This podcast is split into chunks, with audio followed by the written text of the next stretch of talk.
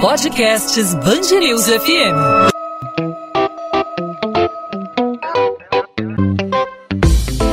Dois às 20, com Maurício Bastos e Luana Bernardes.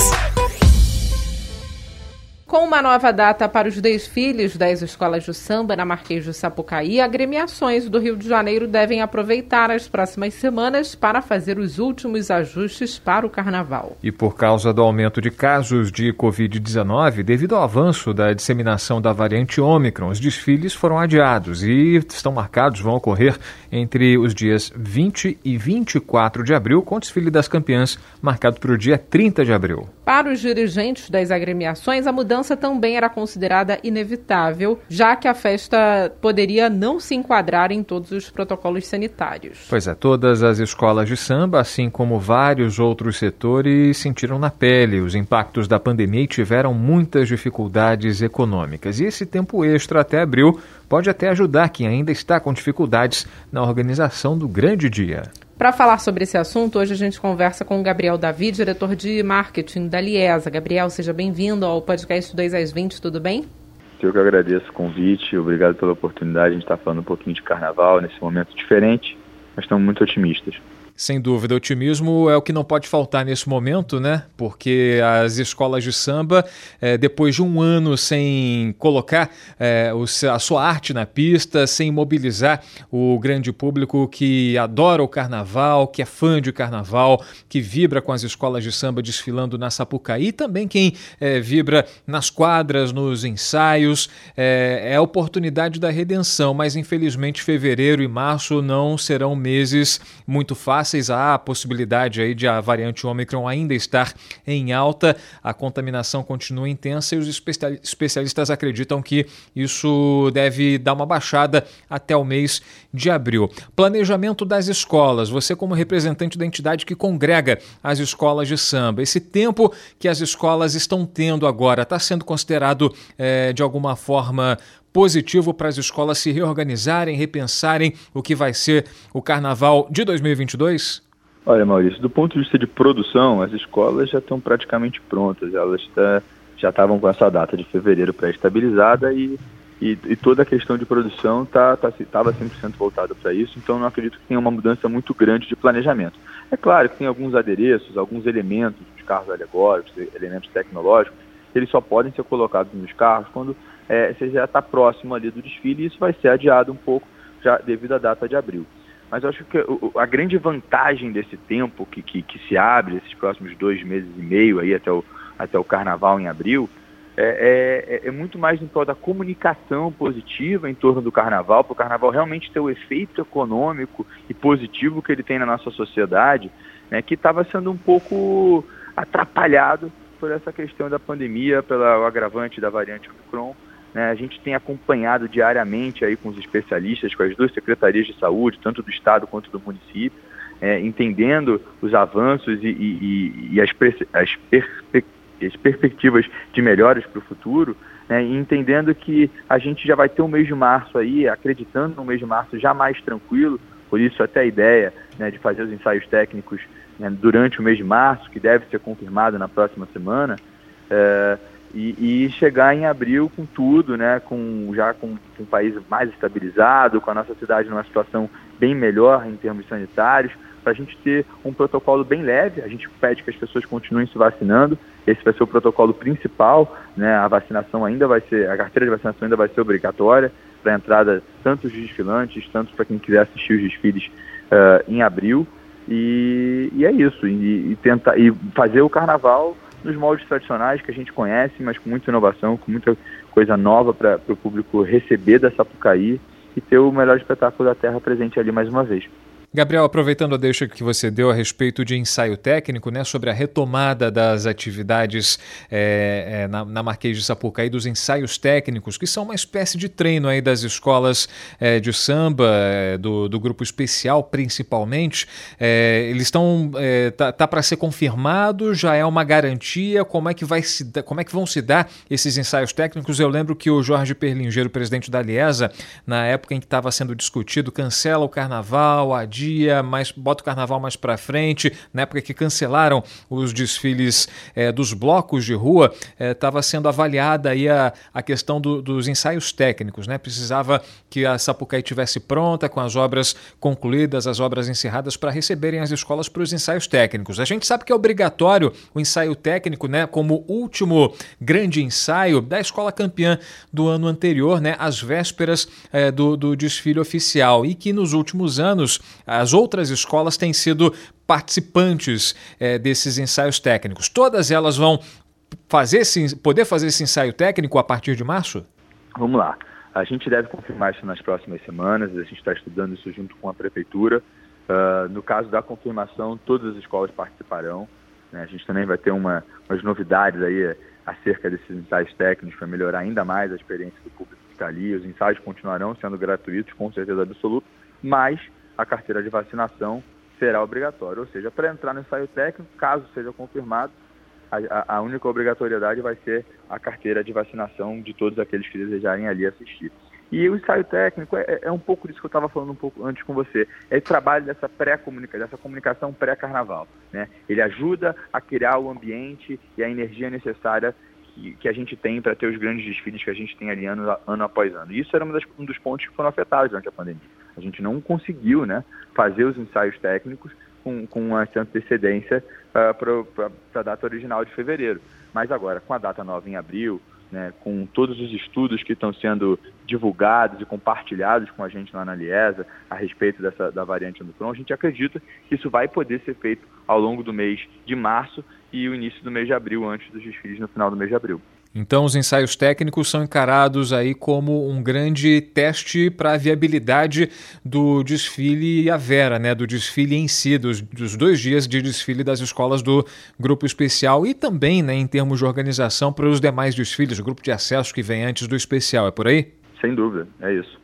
E as escolas de samba vão ter um desfile aí bem atípico, né? Foram praticamente dois anos e meio sem nenhuma, nenhum desfile né, na Sapucaí.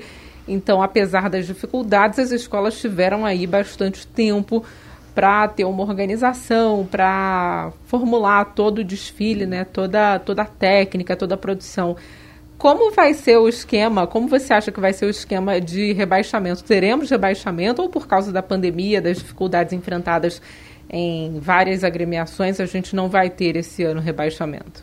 Está mantido o regulamento, isso já foi colocado uh, na mesa, já tinha sido aprovado né, para a original em fevereiro. Essa aprovação se mantém uh, para o carnaval de abril. Vai descer uma escola, vai subir uma escola para o grupo especial, né, para o carnaval de 2023. Regulamento mantido, não vai ter nenhuma alteração nesse sentido. Inclusive, era um dos pontos que a gente não poderia aceitar que os protocolos interferissem, e aí também teríamos um problema para fazer a realização do carnaval em fevereiro, por isso também jogar para abril. Mas assim, mais importante de tudo é óbvio, dizer que não era a nossa intenção é com uma dor no coração que a gente né, tem que adiar o carnaval, mas com certeza é benéfico para a imagem da festa, é benéfico para a imagem da cultura brasileira para o mundo. A gente entende que a representatividade que o carnaval e que os desfiles de escolas de samba do Rio de Janeiro têm para o nosso país, para a cultura do nosso país e para a imagem do nosso país lá fora.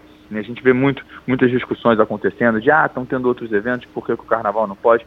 Mas eu acho que é importante a gente dizer isso, porque quando você tem o sucesso que o carnaval tem, você tem certas dificuldades que é, eventos menores não, te, não passam por. Então, por isso, esse cuidado tão grande, não só nosso da Liesa, mas como do prefeito, como do governador, em, em tomar, tomar essa atitude com a maior antecedência possível para ter o adiamento e para a gente conseguir realizar o maior carnaval de todos os tempos, porque o brasileiro precisa, o sambista precisa e com certeza a gente vai ter isso iniciando no dia 20 de abril. Gabriel Davi, diretor de marketing da Liesa, Liga Independente das Escolas de Samba do Rio de Janeiro, conversando com a gente aqui na Band News FM. Gabriel, mais uma vez, obrigado pela sua participação, pelas explicações, pelos esclarecimentos. E a gente fica na expectativa para esse início de carnaval, torcendo para que corra tudo bem e para que o povo volte a sorrir aí, acompanhando os desfiles, claro, tomando todas as precauções, respeitando todas as regras. Obrigado, Gabriel. Um abraço. Um abraço, até mais. 2 às 20, com Maurício Bastos e Luana Bernardes.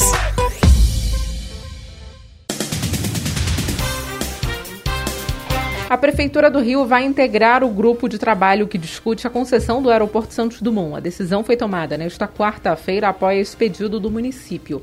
Na semana passada, o prefeito Eduardo Paes criticou a exclusão do grupo criado por causa da preocupação do município e do estado de que o leilão do aeroporto, sem restrições para oferta de voos, possa provocar o esvaziamento do Aeroporto Internacional Tom Jobim.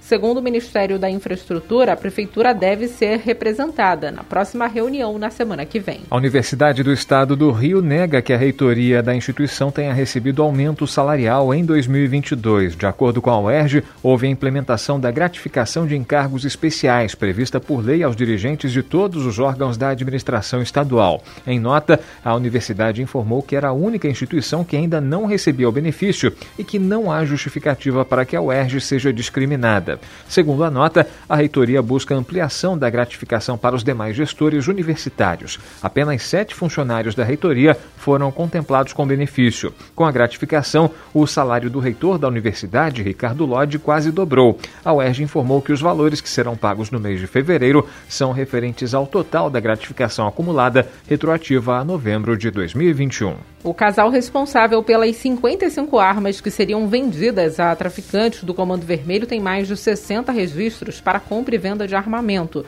O material foi apreendido pela Polícia Civil e o Ministério Público em um apartamento no Grajaú, na zona norte do Rio, nesta terça-feira. Entre as armas estavam 26 fuzis que, segundo o promotor Rômulo Santos, estão avaliados em 1 milhão e 600 mil reais. Ele classifica como branda a legislação para o acesso ao armamento no Brasil, o que pode ter facilitado a aquisição do material. O MP, por outro lado, não descarta que parte das armas tem origem ilegal. A Prefeitura do Rio retomou o calendário de vacinação infantil na cidade. Nesta quarta-feira, meninos e meninas de 10 anos ou mais foram vacinados, além das crianças de 5 a 11 anos com comorbidade ou deficiência, que já podem se vacinar desde o início da campanha para o público infantil. Até então, apenas a faixa etária de 11 anos tinha sido contemplada.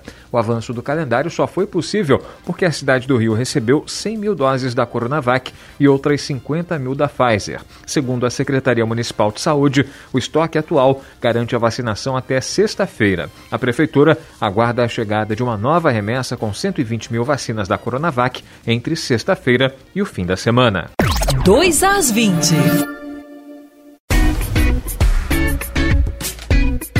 Podcast 2 às 20 vai ficando por aqui. A gente volta nesta quarta-feira com mais um episódio para você, ouvinte da Band News FM, sempre atualizando sobre questões, né, Maurício, da pandemia, situações da cidade, programas da, da cidade, do estado, sempre com uma notícia nova aqui na nossa programação. É isso, e o carnaval é alvo de muita expectativa por parte da população do Rio de Janeiro. A gente sabe que foi adiado em função do avanço da variante Omicron, do aumento dos casos de coronavírus, reprogramado para abril, e a gente está é, vivendo essa ansiedade que quem curte carnaval, o mundo do samba, os admiradores da folia vivem, né? Como a gente vai encontrar a cidade é, no mês de abril, no feriadão de Tiradentes? Será que vai estar tudo pronto? Será que o cenário epidemiológico será diferente? Os especialistas acreditam que sim, que essa onda deve baixar e os casos devem diminuir. Mas para isso é importante que cada um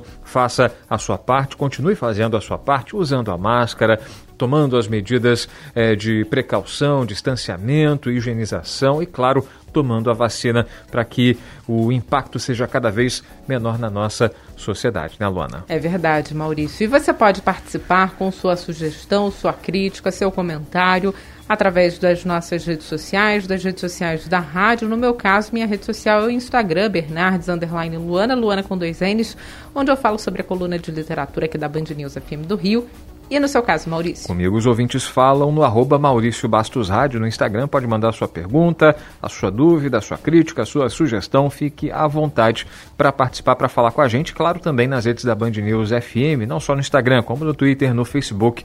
Também temos nosso canal no YouTube com vários conteúdos. É só procurar Band News FM Rio. A gente volta nessa quinta-feira. O encontro está marcado. Até lá, Luana. Tchau. Até lá, Maurício.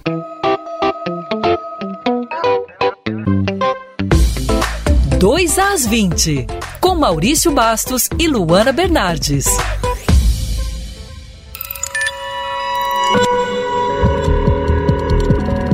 Podcasts Bangerils FM.